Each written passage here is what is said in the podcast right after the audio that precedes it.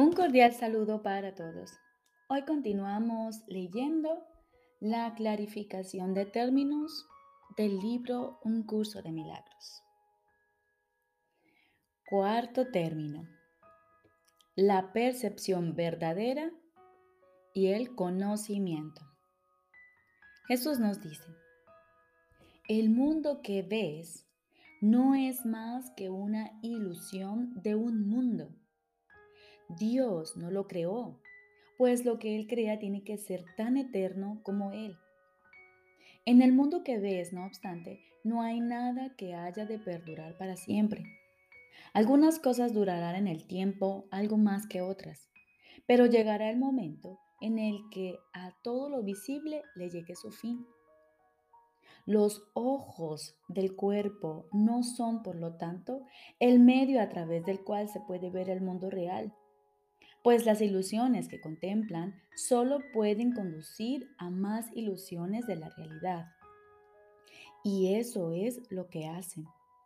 Pues todo lo que los ojos del cuerpo ven no solo ha de durar, sino que además se presta a que se tengan pensamientos de pecado y de culpabilidad.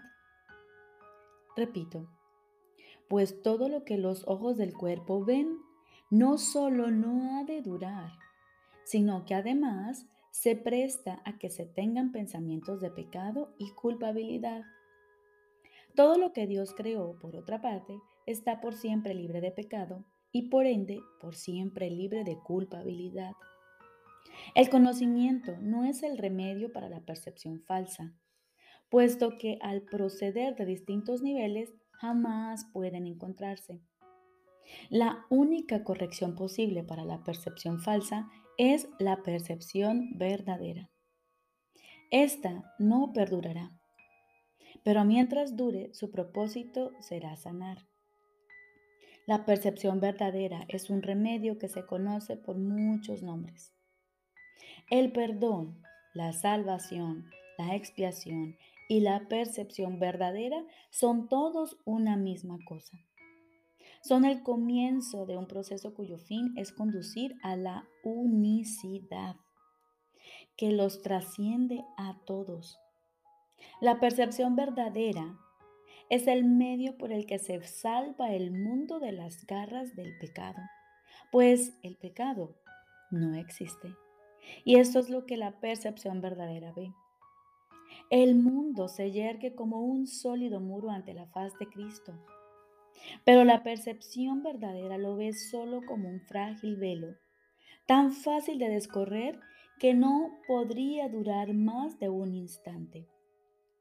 Por fin se ve el mundo tal como es.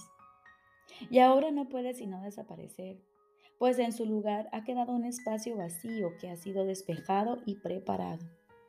Donde antes se percibía destrucción, aparece ahora la faz de Cristo, y en ese instante el mundo queda olvidado y el tiempo acaba para siempre al disolverse el mundo en la nada de donde provino. Un mundo perdonado no puede durar mucho. Era, lo, era la morada de los cuerpos, pero el perdón mira más allá de ellos. En eso radica su santidad. Así es como sana.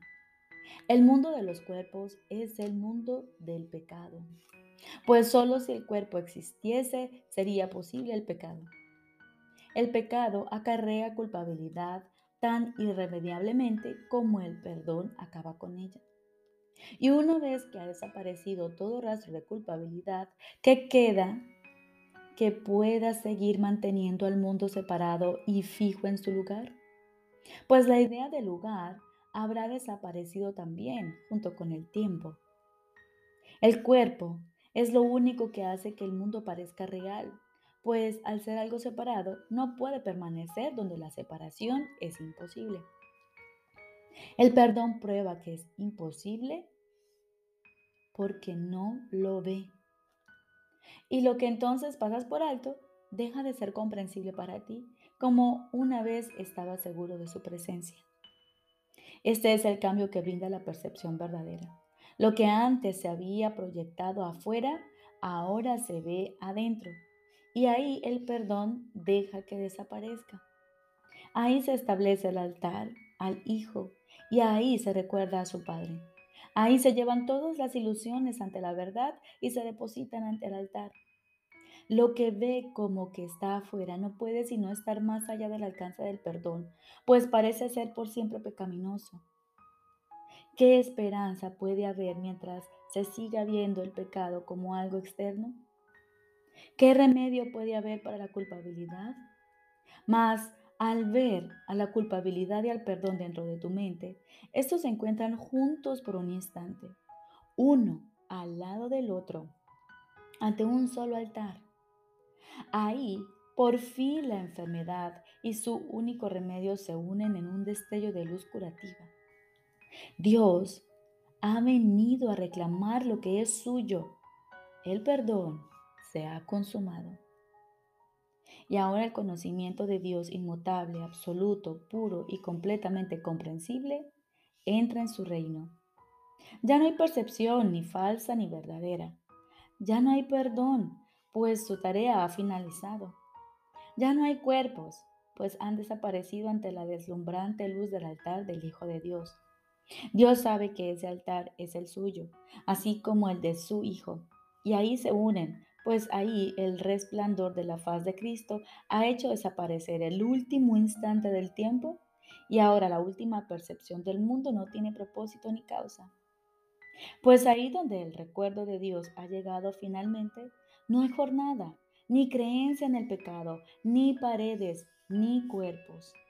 Y la sombra y la sombría atracción de la culpabilidad y de la muerte se extingue para siempre. Oh hermanos míos, si tan solo supierais cuánta paz os volverá y os mantendrá salvo, puros y amados en la mente de Dios. No haríais más que apresuraros a encontraros con Él en su altar. Santificados sean vuestros nombres y el suyo, pues se unen ahí, en ese santo lugar. Ahí Él se inclina para elevaros hasta Él, liberándoos de las ilusiones para llevaros a la santidad, liberándoos del mundo para conduciros a la eternidad, liberándoos de todo temor y devolviéndoos al amor.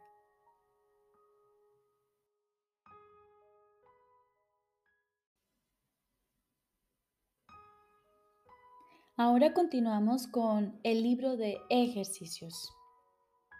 Octavo tema especial. ¿Qué es el mundo real? El mundo real es un símbolo, como todo lo demás que la percepción ofrece. No obstante, es lo opuesto a lo que tú fabricaste. Ves tu mundo a través de los ojos del miedo, lo cual te trae a la mente los testigos del terror. El mundo real solo lo pueden percibir los ojos que han sido bendecidos por el perdón, los cuales, consecuentemente, ven un mundo donde el terror es imposible y donde no se puede encontrar ningún testigo del miedo. El mundo real te ofrece una contrapartida para cada pensamiento de infelicidad que se ve reflejado en tu mundo, una corrección segura para las escenas de miedo y los clamores de batalla que pueblan tu mundo. El mundo real muestra un mundo que se contempla de otra manera, a través de los ojos serenos y de una mente en paz. Allí solo hay reposo. No se oyen gritos de dolor o de pesar, pues allí nada está excluido del perdón. Y las escenas que se ven son apacibles, pues solo escenas y sonidos felices pueden llegar hasta la mente que se ha perdonado a sí misma.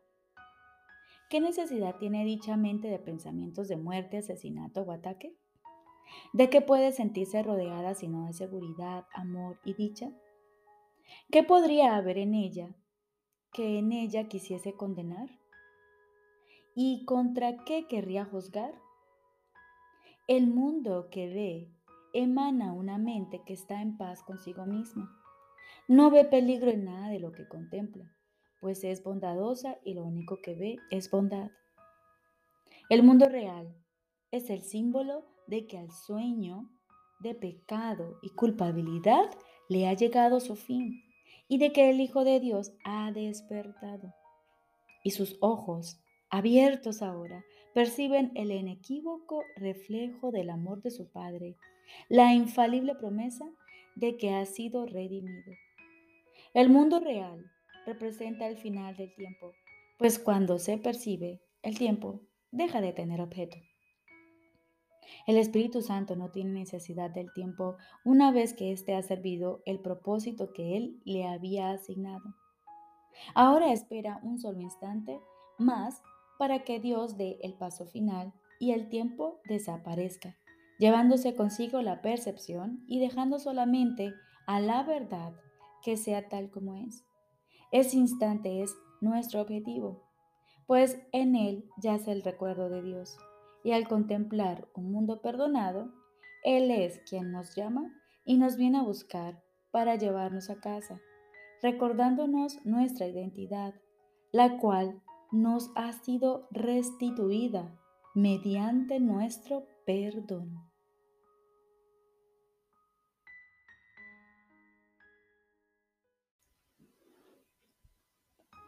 Lección número 292 todo tendrá un desenlace feliz. Todo tendrá un desenlace feliz. Las promesas de Dios no hacen excepciones. Y Él garantiza que la dicha será el desenlace final de todas las cosas. De nosotros depende, no obstante, cuándo habrá de lograrse eso.